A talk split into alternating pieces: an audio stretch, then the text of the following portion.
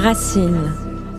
Marion Kaplan a rencontré pour nous le professeur Vincent Castronovo, membre de l'Académie royale de médecine belge, auteur de plus de 250 articles et ouvrages, détenteur de plus d'une vingtaine de prix nationaux et internationaux, et ensemble, ils se penchent sur un élément de la cellule au pouvoir vital, les mitochondries. Bonjour professeur Vincent Castronovo, merci d'être là. Est-ce que tu peux te présenter succinctement? Bonjour Marion, euh, bah voilà, Vincenzo Castronovo, je suis docteur en médecine, chirurgien accouchement, gynécologue, cénologue, chercheur en cancérologie depuis 30 ans, euh, passionné et formateur dans le domaine de la micronutrition avec comme objectif promouvoir l'état de santé et considérer l'état de non-maladie pas comme un état de santé optimal. Alors aujourd'hui, on va aborder quelque chose qui est assez complexe, mais on va essayer de le rendre simple.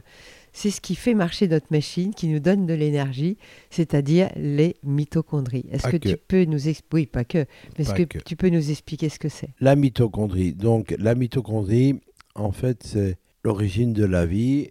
La mitochondrie, est à l'origine également de notre vieillesse et de notre mort lorsqu'elle ne fonctionne plus. Pour te dire, par exemple, tu donnes un gramme de cyanure, même pas un milligramme de cyanure à un patient, il est mort dans les trois minutes. Pourquoi? Parce qu'on a arrêté soudainement toutes ces mitochondries.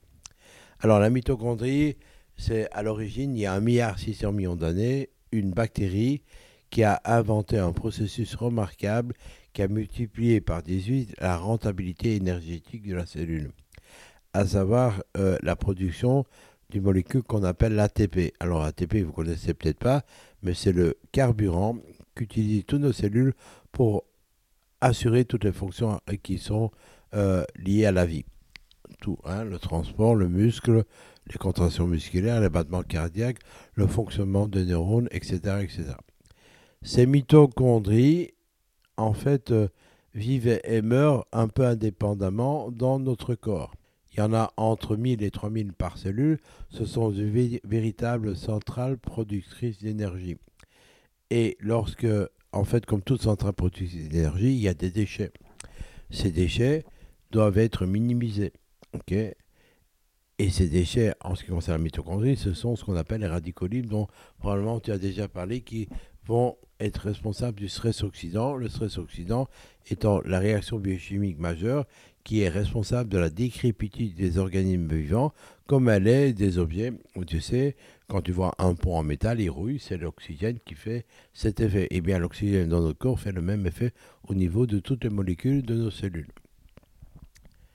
Alors, ces mitochondries, en 1 milliard 600 millions d'années, se sont vues attribuer de nombreuses autres fonctions, notamment la synthèse des hormones stéroïdiennes, c'est-à-dire toutes les hormones à partir du cholestérol, le cortisol, les oestrogènes, la progestérone, la testostérone dépendent des mitochondries. Ah, ça dépend des mitochondries. Ah oui, sans bonne mitochondrie, on n'a pas d'hormones stéroïdiennes. Les mitochondries participent à la synthèse des neuromédiateurs. Les, les mitochondries contribuent à décider de la vie ou de la mort des cellules qui potentiellement pourraient être dangereuses un processus qu'on qu'on appelle la mort naturelle, l'apoptose, c'est-à-dire la mort propre. Les mitochondries contribuent également à contrôler le taux de calcium dans la cellule. le taux de calcium aussi Ah oui, évidemment. Les mitochondries contribuent à détoxifier l'ammoniac qui provient de la détoxication des protéines. C'est elles qui contribuent à transformer l'ammoniac hypertoxique en urée. Les mitochondries jouent un rôle important dans la combustion du glucose et des acides gras.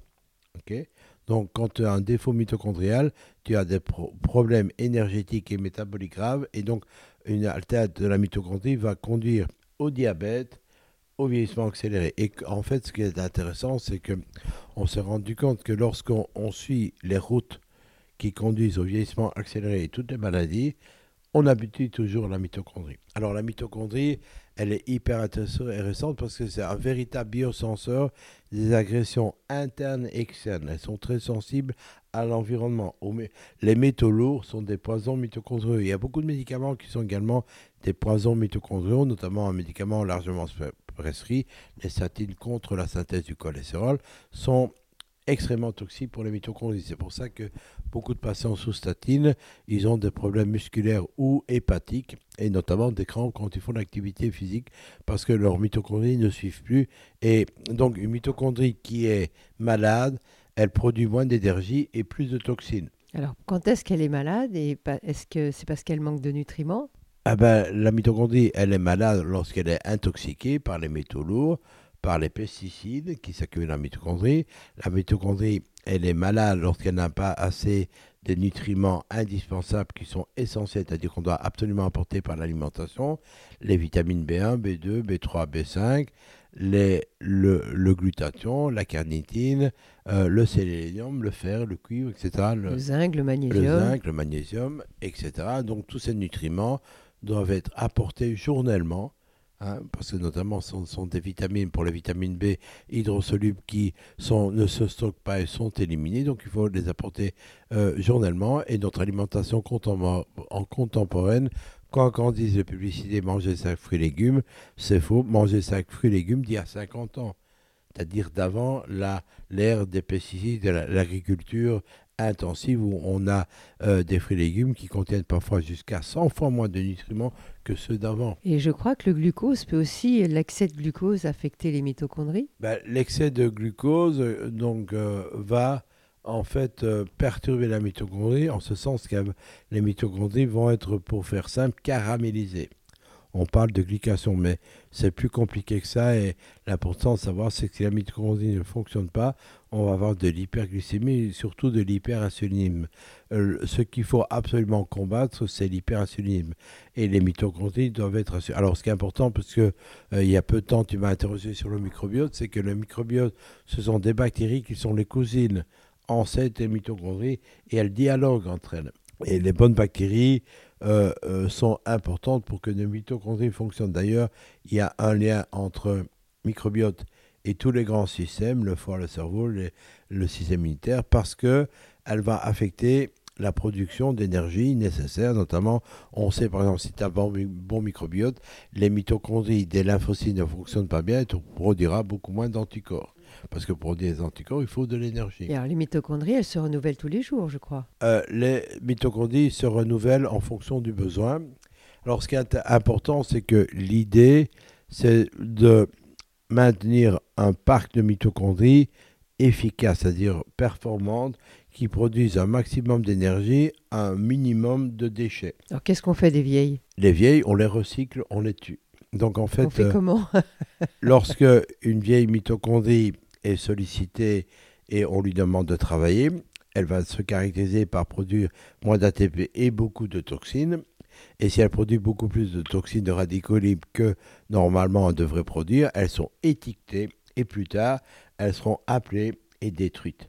On appelle ça la mitophagie. Mhm. Et donc, comment. Alors, l'intérêt, c'est de, de pouvoir régulièrement euh, faire sortir du bois les mauvaises mitochondries, de les oxyre, de les détruire, de les recycler et de demander aux jeunes performants de se diviser et de produire des nouvelles euh, mitochondries par le même processus que les bactéries se divisent, la fission, ok, et dans ce cas-là de remplacer les vieilles. Qu'est-ce qui appelle ça la biogénèse. D'accord.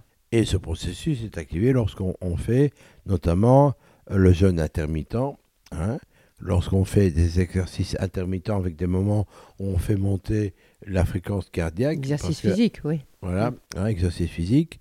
Et, éventuellement, certaines substances, la berbérine, le resveratrol, vont favoriser également cette biogénèse. Il y a une série de substances qui sont utiles pour favoriser cette biogénèse. Alors, on parle de maladies mitochondriales, ce sont lesquelles? Alors, il y a des maladies mitochondriales. Euh, Là, tu rentres dans euh, ce qu'on appelait On parle de médecine mitochondriale et de maladies mitochondriales. Les maladies mitochondriales ont été les premières à être identifiées parce qu'il y a des mutations dans le génome. Alors, tu dois savoir que les mitochondries étant d'origine bactérienne sont rentrées dans nos cellules avec leur génome. Ils ont un ADN qui est beaucoup plus rudimentaire qu'on appelle l'ADN mitochondrial et comme tu le sais, les mitochondries proviennent uniquement de la maman. Le père ne contribue pas au parc de mitochondries. Et donc, il y a des maladies où la maman transmise des mitochondries qui ont un ADN perturbé avec des mutations qui ne font pas le travail. Et ces maladies mitochondriales, ce sont notamment les myopathies congénitales, parce que bien sûr, les tissus qui ont besoin le plus d'énergie sont ceux qui vont parler le plus souvent. Donc, il y a notamment l'œil, il y a des problèmes de, vision, des problèmes des encéphalopathies, parce que le cerveau a une activité métabolique, a besoin beaucoup d'énergie. Donc, 20% de l'ATP est utilisé par le cerveau, tu vas savoir. Hein, certains, c'est un peu moins d'ailleurs, hein, peut-être les politiciens. Hein. Et le cancer? Le cancer est un autre problème plus compliqué, car euh, le cancer il a besoin d'un peu d'énergie, de beaucoup de matériel pour générer des nouvelles cellules. Et dans le cancer, en fait, les mitochondries sont plus utilisées comme fournisseurs de matières premières pour construire des molécules organiques et pouvoir construire des cellules que pour de l'énergie. Parfois, lorsque la, cellule cancéreuse a besoin de beaucoup d'énergie parce qu'elle elle, fout le camp ailleurs pour donner métastase, là, elle va réactiver les mitochondries. Mhm. Donc, euh, c'est un problème, c'est l'effet Warburg, c'est un problème plus compliqué. Donc, prendre soin de, nos mitochondries. Alors, prendre soin de, nos mitochondries en trois étapes. D'abord, leur donner les nutriments dont elles ont besoin. On a parlé des vitamines, des minéraux, d'antioxydants, vitamine A, vitamine C, vitamine E, certainement une bonne proportion d'oméga 3. Je ne sais pas si tu sais, mais la membrane interne des mitochondries, parce qu'elle a deux membranes, c'est l'endroit où on trouve le plus d'oméga 3 allongés qui sont présents dans le poisson gras. oméga 3 allongés. ok?